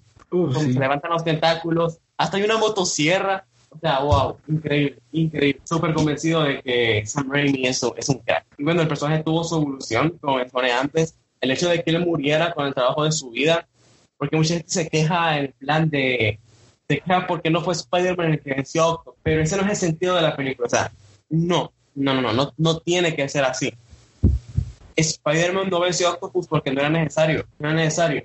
Tenían que cerrar un arco de personaje y el arco se cerró con la redención de Octopus, cuando él muere con el proyecto de su vida. Él dio todo por ese proyecto y hasta dio la vida al final para acabar con ese proyecto. O sea, fue una metáfora súper hermosa que nos tiró Sam Raimi, porque a ver, no, es, no siempre tiene que ser el héroe el que tiene que entrar al piano, cosas así. Esas son cosas como muy, como muy tradicionales y que dentro del cine hay que cambiarlas. Yo no lo hubiera, yo sinceramente pienso que Sam Raimi tomó la mejor decisión hacerlo así. Y bueno, después de hablar de Octopus, vamos a hablar sobre el personaje reflector. Como siempre, que aquí no es Spider-Man el personaje importante, aquí el personaje importante es Peter Parker. El Pedro Parqueo. ¿Qué te pareció el papel de el rol de Pedro Parker en esta película? Pues mira, en esta película hicieron mucho- en esta película Sam Raimi hizo, mu- este, hizo mu- mucha mierda a, a Peter, ¿va? Sí, eh, perdón por el lenguaje, pero así fue. Así, así. Es que literalmente fue como que lo, lo dejó caer al hoyo muy abajo, para mí hasta el fondo. es necesario, es necesario. Sí, es necesario ver cómo. Spider-Man cae para después levantarse. Y fue lo que pasó al final y fue súper satisfactorio ver eso. ¿Qué tocó fondo, loco? El más tocó fondo. Y no solo como Peter, sino como Spider-Man también. Sí, pero creo que esta película estaba no, no es una película para Spider- Peter. una película una película para Peter. Y si la gente no entiende ese factor, obviamente no le va a gustar la película porque la gente quiere ver acción, quiere ver a Spider-Man y todo eso. Pero no, cálmense, esta no es una película de Spider-Man, es una película de Peter Parker. Es más parecido a los cómics, porque la gente dice queja porque dice, es que no se parece a los cómics porque los cómics de Spider-Man, en los cómics también hay cómics solo de Peter. Y esta película, pues por ambos lados, está muy bien. O sea, es algo que siempre he pensado, que, bueno, y como lo he sentido, que la saga de Sam Raimi es como algo más como novelístico, como de novela en sí. Sí. Bastante, bastante. Y a ver, el rol de Peter aquí, a mí, a mí me encanta, a mí me encanta, a mí me encanta. Eso de perder los poderes, verlo tocar fondo, ver cómo la vida no le va, menos la tía May, que la tía May siempre está ahí para él. Ya mencionamos antes que la tía May aquí es hermosa y siempre lo va a hacer así, es como la acompañante eterna de Peter. Y vemos como todo se le derrumba al pobre Peter, al pobre Spider-Man, ya no tiene ni poderes. Y, y al final vemos esa- esa resurrección de Spider-Man y de Peter, o sea, que fue glorioso, fue glorioso, fue glorioso. Y a Peter ver. asciende. Tuvimos, Peter haciendo, tuvimos el mejor momento de las películas de Spider-Man. Rafa, ¿cuál es ese momento? Eh, ah, Simón, en la escena del tren. Si no hay momento más heroico de Spider-Man, no sé cuál es. A ver, Spider-Man va decidido a pelear con Octopus. Tienen una pelea excelente. Y luego vemos el momento heroico, más heroico que tenido Spider-Man en el cine, que es cuando él está aferrado con las telarañas, aguantando el tren. ¡Wow! O sea, está, está dando todo por el todo en esta escena. Sí, eh, mira, para mí, el Spider-Man de Tobey Maguire es el Spider-Man más resistente de todo. Y Claro. creo que está más Spider-Man fuerte, 3. pero físicamente. Spider-Man 3 es un poco, eh, Pero bueno.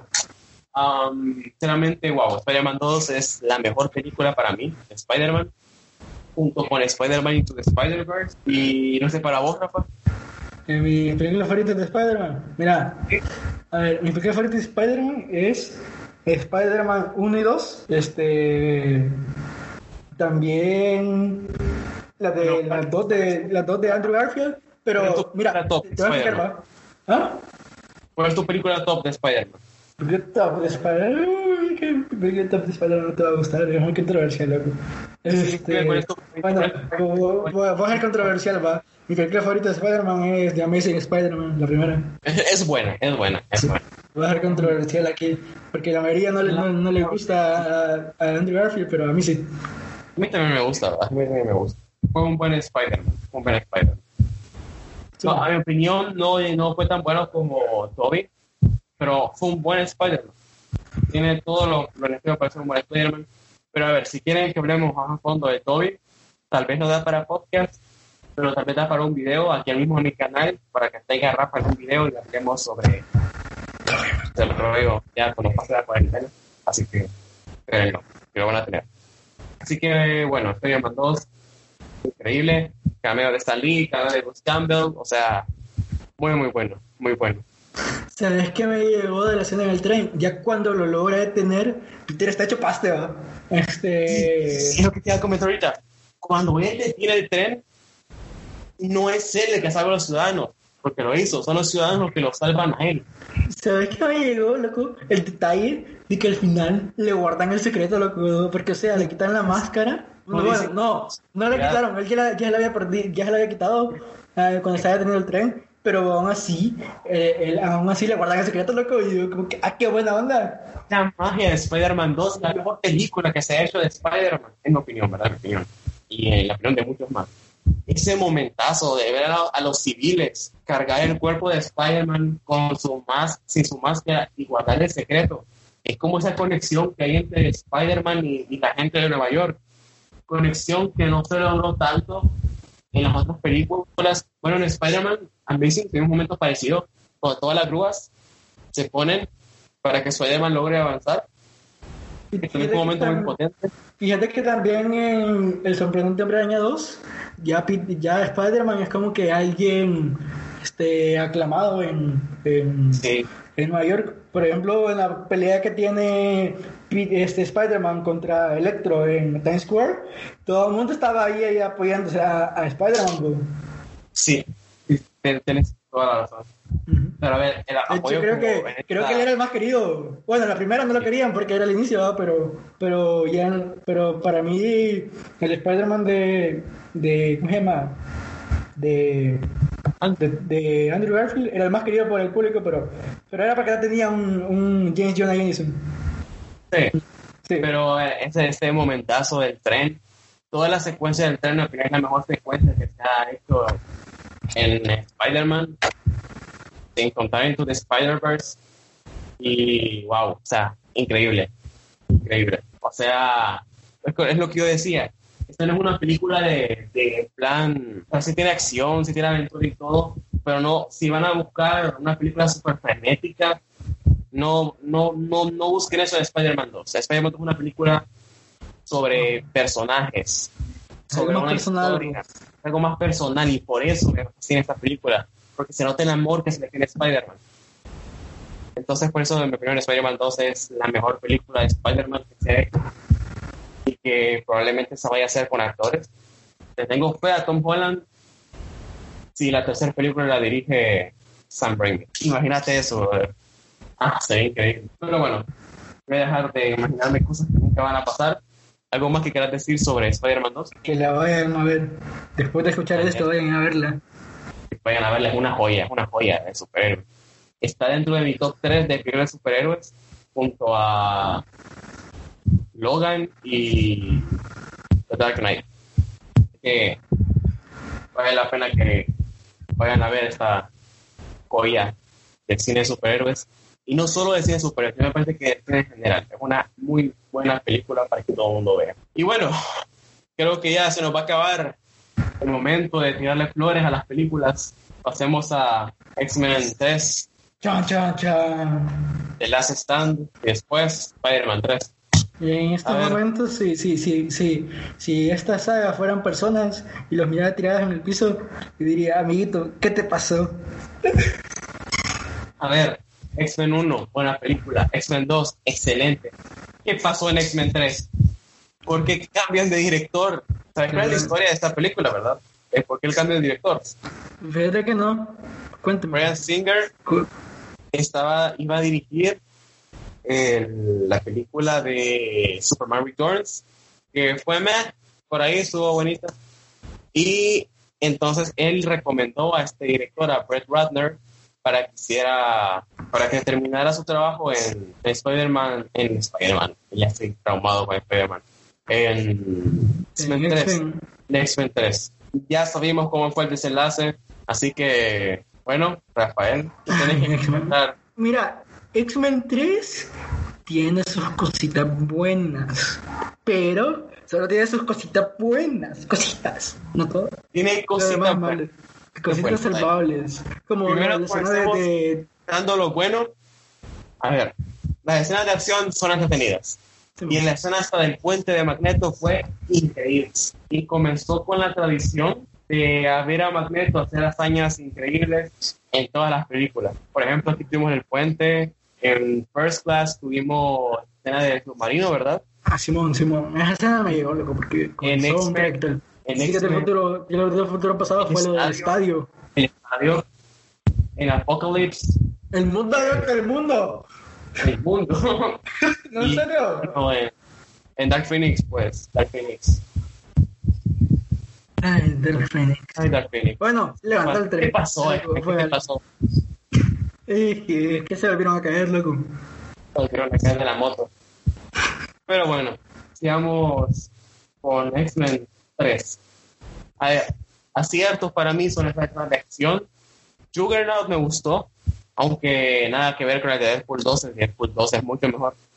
Y, y, bueno, creo que eso ya es todo lo bueno. Ah, es que, eh, mira, mira, aquí vamos, de algo que no hablamos en, de X-Men 2, es que al final de X-Men 2, Jean Grey se muere, va, supuestamente. Ah, sí, Jean Grey muere al final de X-Men 2.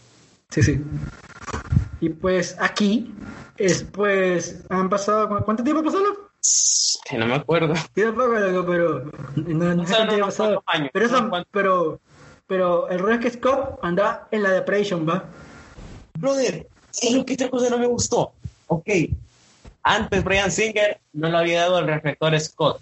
Aquí Scott está en depresión absoluta porque se le fue la novia y nomás aparece Scott, se muere, se muere. No entiendo esta película, no la entiendo. Pero bueno, sigamos hablando de 2, Rafa, te dejo con que sigas en lo tuyo. Ah, bueno, pues, pues, este, Scott está en una depresión bien tonta, ¿no? Este, exacto. Este, eh, ¿cómo se llama? Este, ¿cómo se llama? Uh, eh, Logan, más o menos por ahí, por esos lados andaba también, va. Pero no, no, no tanto como, como Scott, pero, pero por esos lados también andaba. Sí, porque no, pasó, nunca fue a estudiar, nunca fue a estudiar.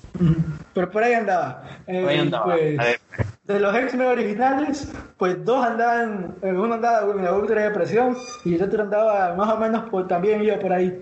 Y pues, y lo único estable era, era, era, era Stormback. Lo, lo que me gustó fue que, lo que me gustó, ah, por cierto, algo que me gustó fue, fue Bestia.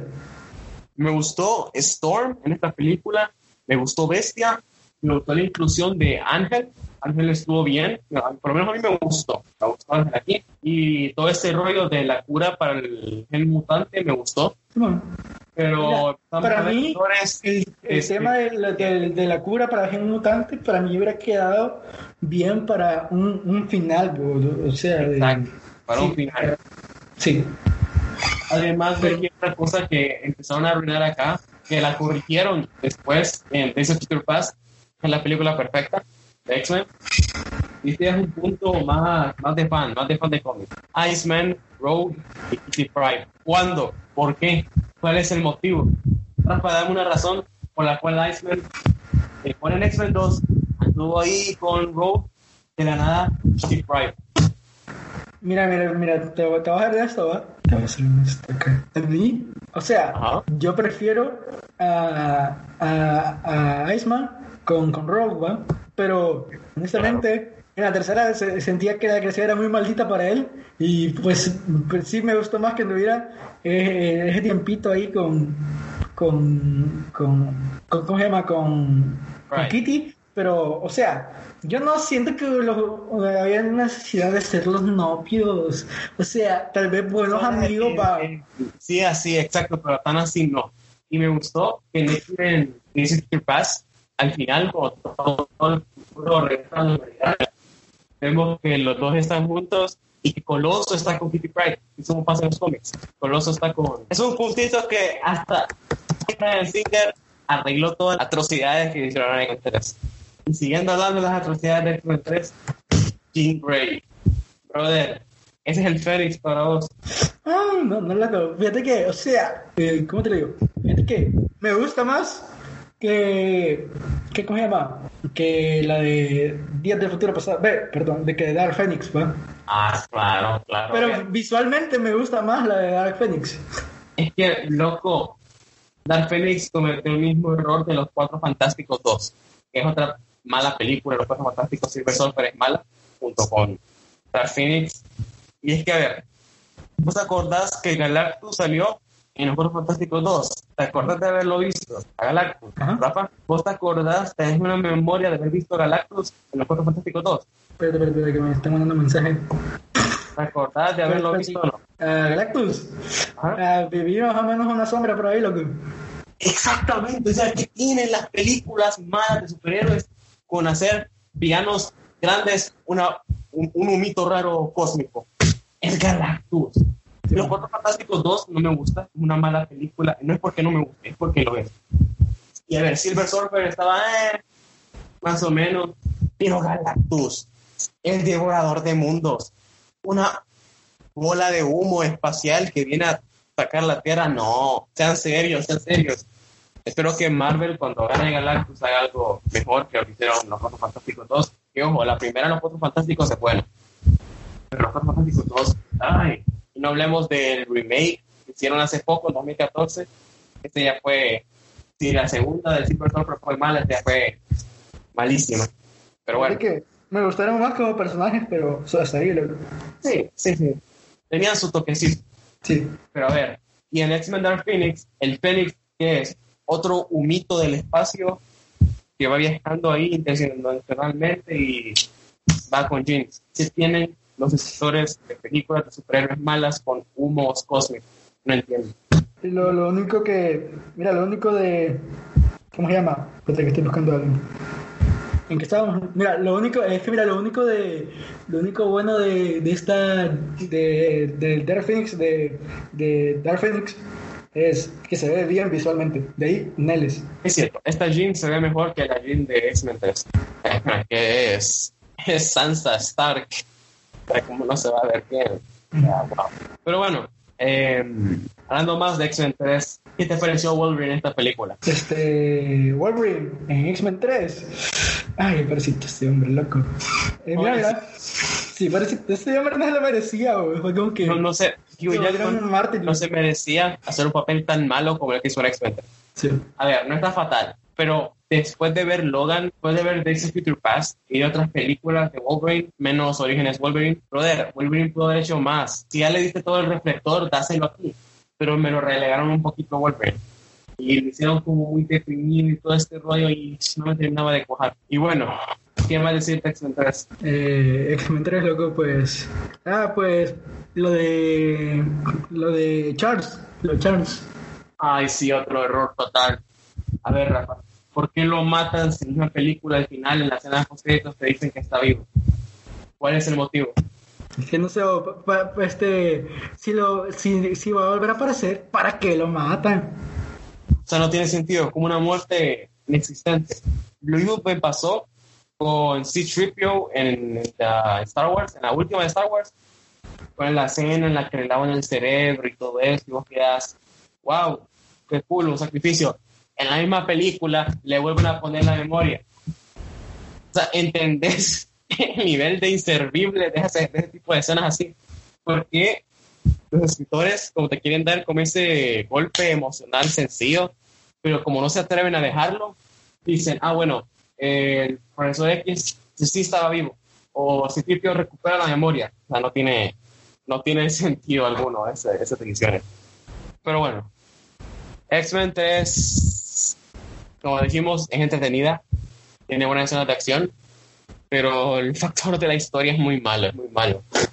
Los únicos actores que están, personajes que están bien, pues Storm, Bestia, Magneto, hasta Wolverine quedó mal parado en esta película. Y bueno, quedaría peor en Orígenes Wolverine, pero es otra historia.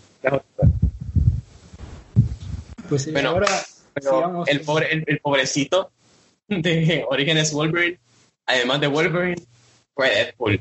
Brother, Yo, ¿qué hicieron a Deadpool? para, para mí, ver, para, para mí cagaron más, para mí cagaron más a Deadpool que a Wolverine. Pues claro, claro, claro, Deadpool estuvo fatal. Pero, a ver, la película para mí, Orígenes Wolverine, es entretenida en ciertas partes. Sí, en ciertas. En el final, en el final.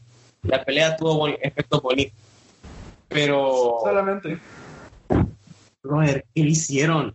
¿Qué le hicieron a Wolverine? ¿Qué le hicieron a Deadpool?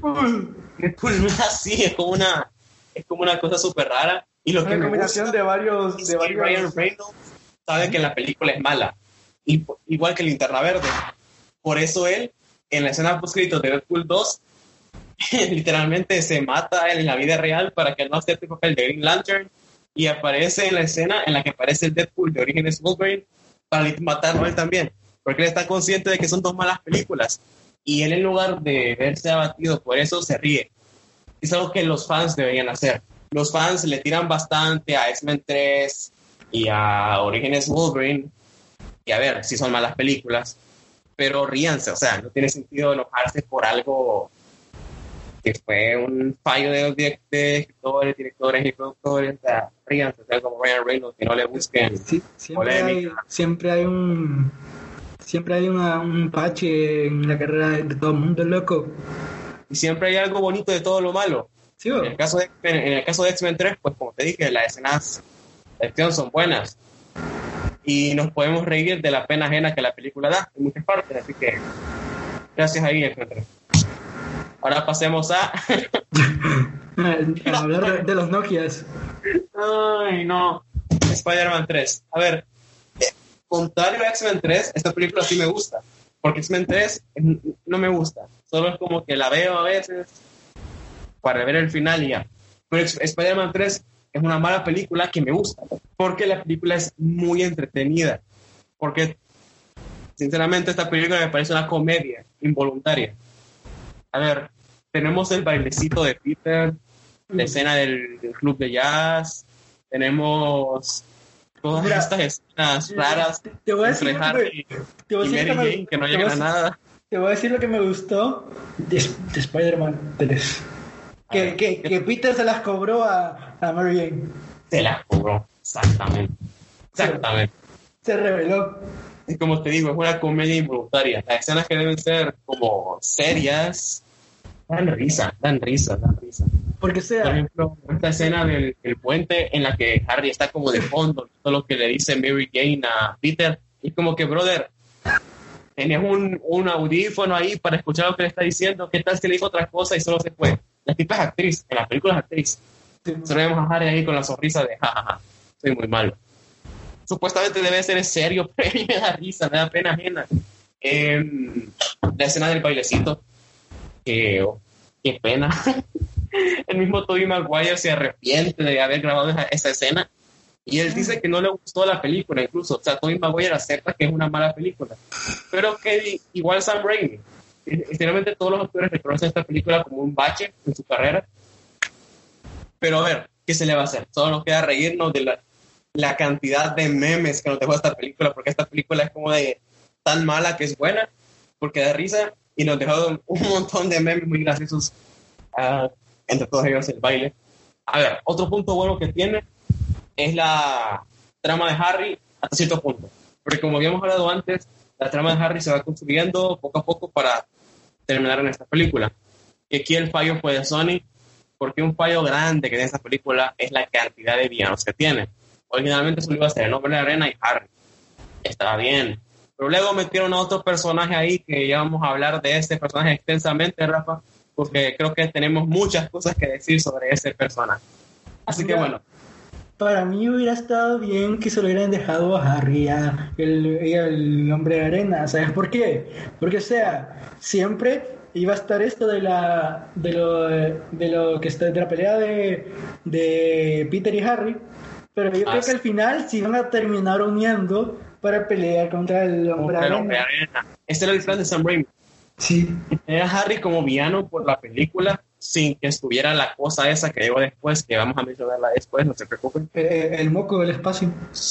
No digas su nombre todavía. Entonces, bueno, eso era Harry y el hombre de arena. Y a ver, el hombre de arena es un buen personaje.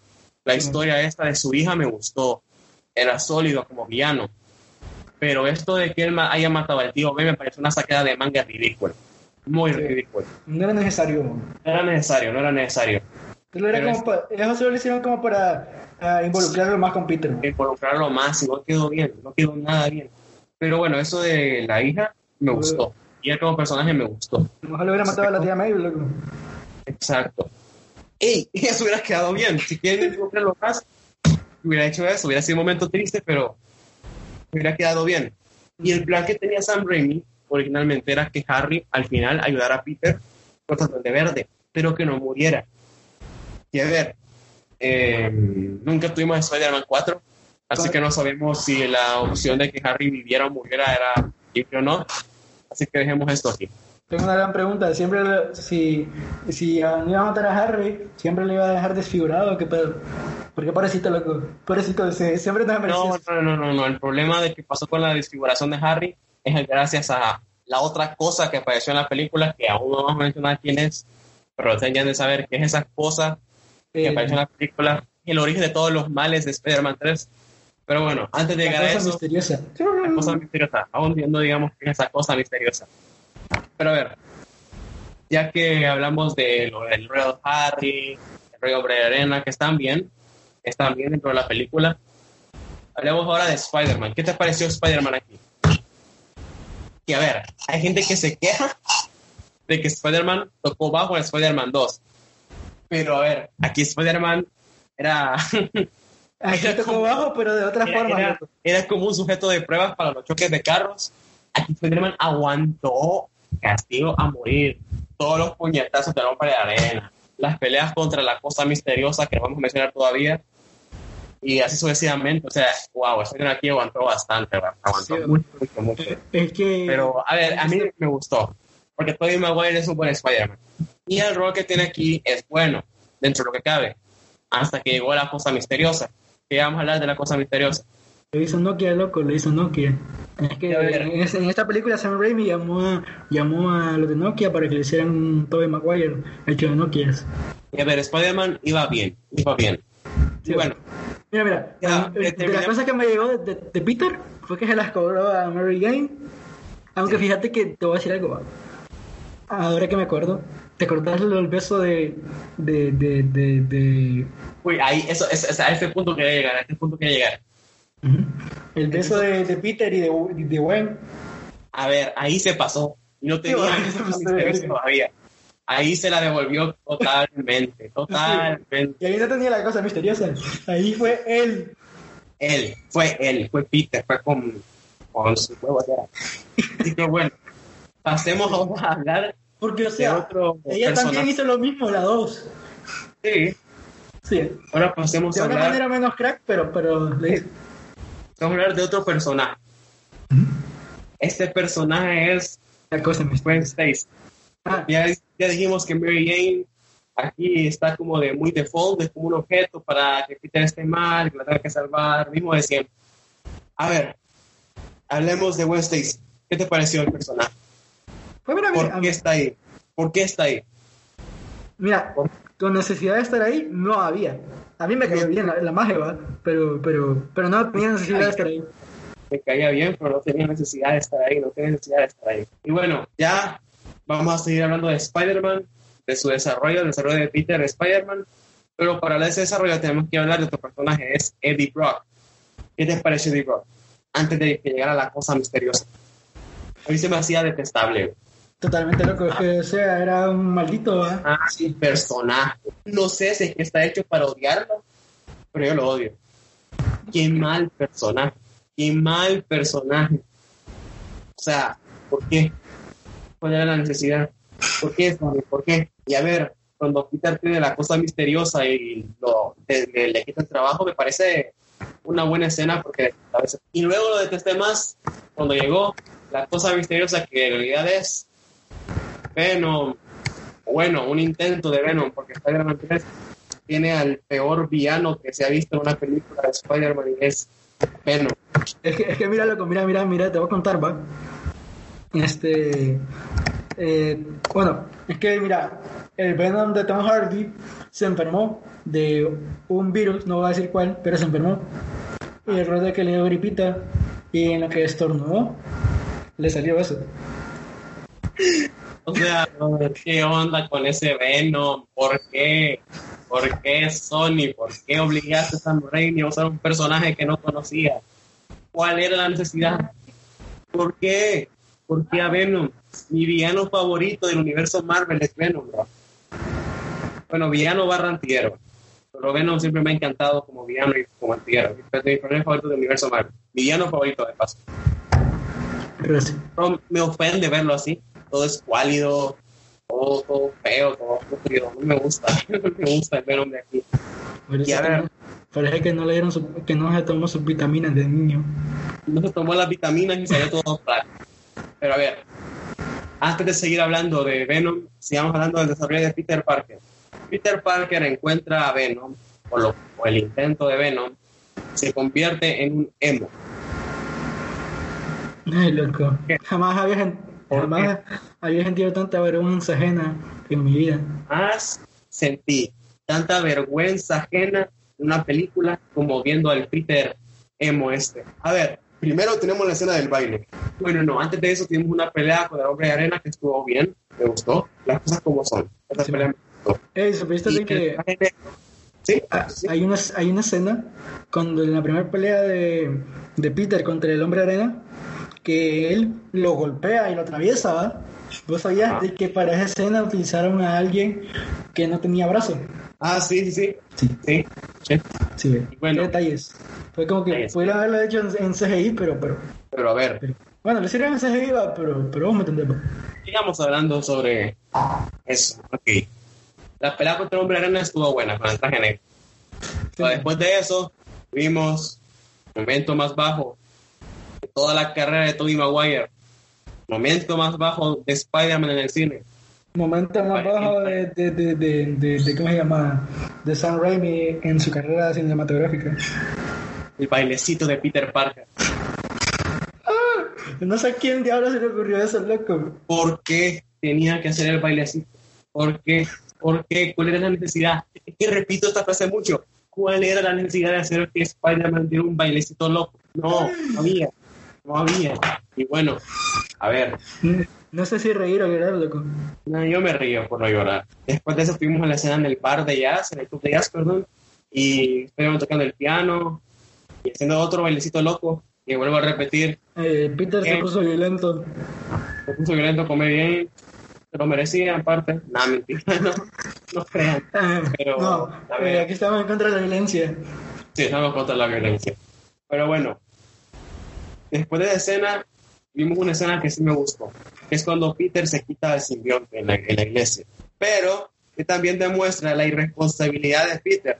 Se quita un alienígena en la iglesia y eh, no baja a buscarlo para encontrarlo ni nada, no. Lo deja ahí tirado y que lo agarre quien, quien quiera y por conveniencia de guion, como un Deus ex máquina total, Eddie. casualidad de que ahí estaba Eddie Brock y que se vuelve Venom y que tenemos una de las escenas de más pena ajena de toda la historia de los superhéroes.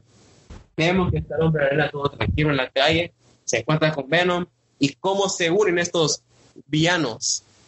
Pues Venom le dice que odia a Spider-Man y que él también y que se unan para matarlo.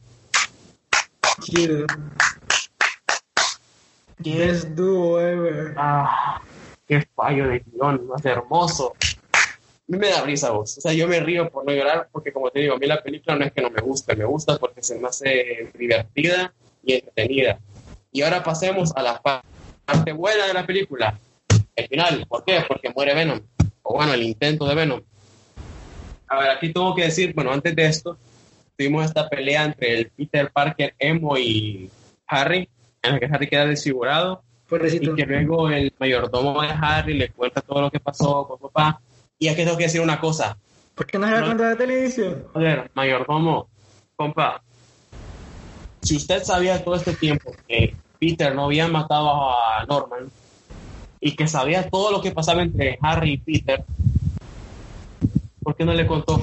¿Por qué se la necesidad. Harry se madreada a, a- porque esperó a que Harry estuviera desfigurado, a que Harry haya perdido la, cabe- la memoria, a que Harry haya intentado matar a Peter. ¿Por qué esperó hasta este momento para decirle, señor Harry, su papá murió por el planeador? ¿Por qué? ¿Cuál es la necesidad? ¿Cuál es la necesidad? ¿Por qué tiene que existir Venom en esta película? Todo es culpa de Venom. Todo es culpa de Venom. Pero bueno, hasta los errores de Spider-Man, de Amazing Spider-Man 2 son culpa de Venom. O sea, Thor 2, Thor, el mundo oscuro, es mala por culpa del Venom de Spider-Man 3. Iron Man 3 es mala película por culpa del Venom de Spider-Man 3. Capitana Marvel es mala película por culpa del Venom de Spider-Man 3. Ese, Venom es la, es la, es la- tiene la culpa de todo lo malo del cine de superhéroes. Lo detesto, lo detesto existir así. Luego llegó Tom Hardy en la nueva película y todo volvió a la normalidad.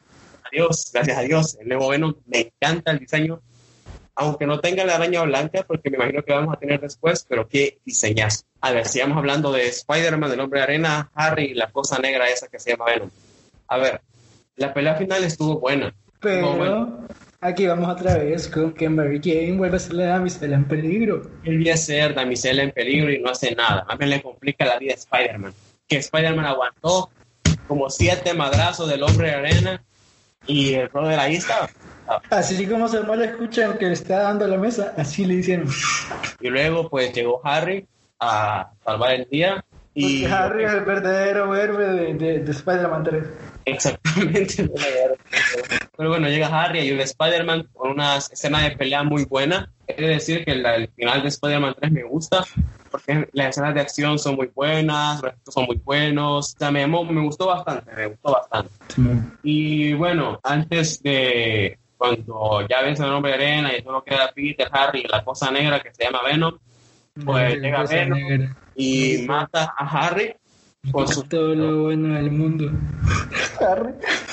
que Harry era de, de las pocas cosas que funcionaban en la película y lo mataron. Entonces llegó ahí, ¿Y qué lo mató? Esa cosa. la cosa negra esa rara mató a Harry con su peleador, que quedó bonito porque su papá murió con el peleador y él también muere con el peleador, solo que muere en, en estado de redención, no como su padre. Pero ¿por qué tuvo que haber sido la cosa negra esa que se llama Venom? A ver, después de eso, Peter recuerda a- al final de la película, cuando Harry está muerto, no antes, que el ruido le hace daño al simbionte. ¿Por qué no se dio cuenta antes? Conveniencias del guion. A ver, tuvo que morir su mejor amigo y después decir, ay, es cierto, el sonido le hace daño. Entonces, bueno, pues clavó los palos en una escena que estuvo muy buena.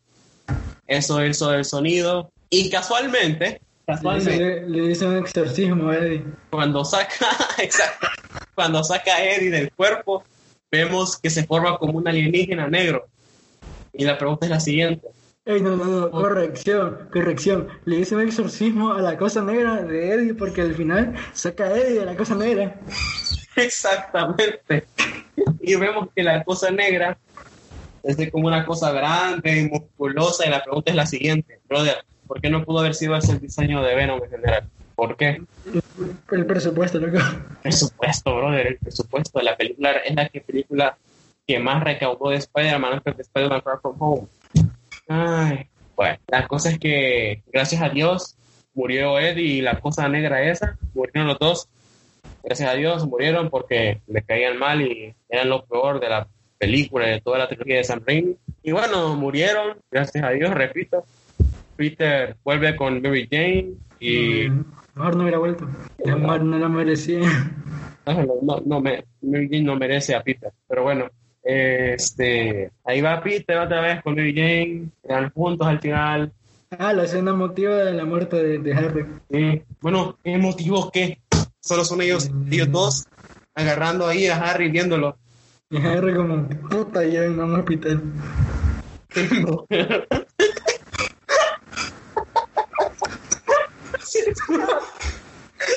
Toda la razón. Ay, no. Otro fallo más a la película. Como que se quedan viendo el amanecer y digo que el mes se está muriendo. Bueno, ok, ok.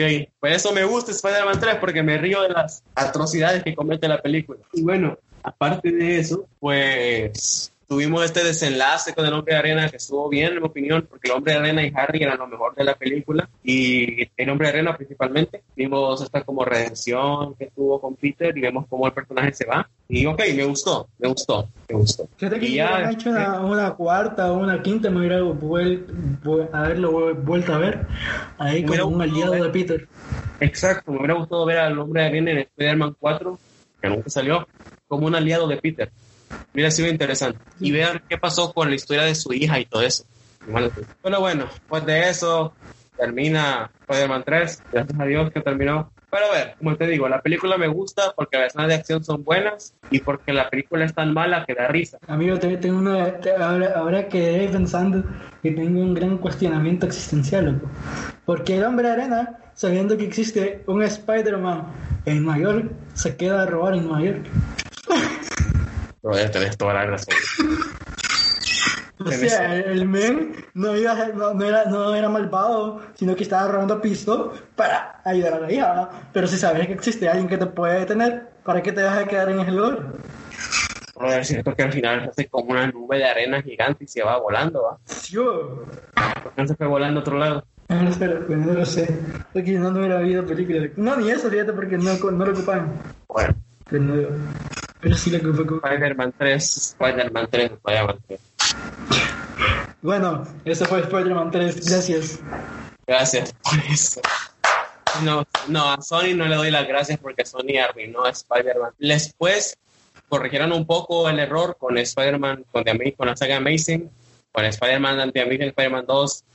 Meh, volvieron a hacer algo parecido, pero lo soporto más The Amazing Spider-Man 2 que Spider-Man 3. Pero bueno, esto fue Spider-Man 3. Repito, la película me gusta, es entretenida. No pierdan su tiempo, vayan a verla porque se van a reír bastante. Está en Netflix. Está en Netflix, está en Netflix. Patrocínanos Netflix. Por favor. Pero Sí, sí. entonces Netflix, patrocine, porfa. Y bueno, esto fue Spider-Man 3, como dijiste. Y bueno, lo bueno es que después de estos tristes finales de X-Men y Spider-Man, vimos sagas como El Caballero de la Noche, para que es la mejor película de superhéroes y creo que la mejor trilogía de superhéroes que existe, Dark Knight. Tuvimos el inicio del universo cinematográfico de Marvel. Gracias a Dios que existió el universo cinematográfico de Marvel, que existe. Exi- Exceptuando algunas películas. Exceptuando algunas películas como Capitana Marvel, Roman 3, Todo el Mundo Oscuro. Pero a ver, el universo cinematográfico de Marvel es bueno, es bueno, muy bueno. Agradezco que esté vigente todavía. Eh, pero Sam Raimi va a volver para Doctor Strange 2. Y esperamos que lo, y esperamos que lo haga muy bien. Va a ser muy bien. Ojalá que Marvel no le ponga trabas a Sam Raimi y que lo dejen hacer sus cosas, porque vimos el error que fue Spider-Man 3. Así que sí, sí que Kevin Feige fue el productor de las películas de Spider-Man, loco. Él sabe lo que, los, los errores de por qué fue mal, así que no creo que vaya a cometer esos errores. exactamente. Sí, así que yo espero que le vaya bien. Yo espero ahí... Spider- Spider-Man. Exactamente. Sí. Ojalá que no haya otra cosa negra de la muerte. Ojalá que no. Pues si hay otra cosa negra, esperemos que sea Venom. Tom Hardy. De Tom Hardy. El verdadero Venom. Exactamente. El Venom que todo el mundo lo ocupaba y necesitaba. Sí. Bueno, ¿qué más queda por discutir? Eh, pues yo creo que, que si el Venom de Tom Hardy hubiera, se hubiera estado en, en, en la trilogía de Sam Raimi, se le hubiera cagado, loco. Peter se lo hubiera A ver. cagado. Yo me lo hubiera cagado. Sinceramente. Ver, déjame explicarte una cosa.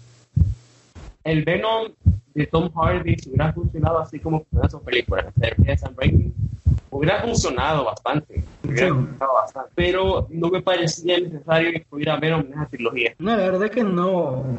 No, man, no, no, Venom no tenía que estar ahí. No tenía que estar ahí.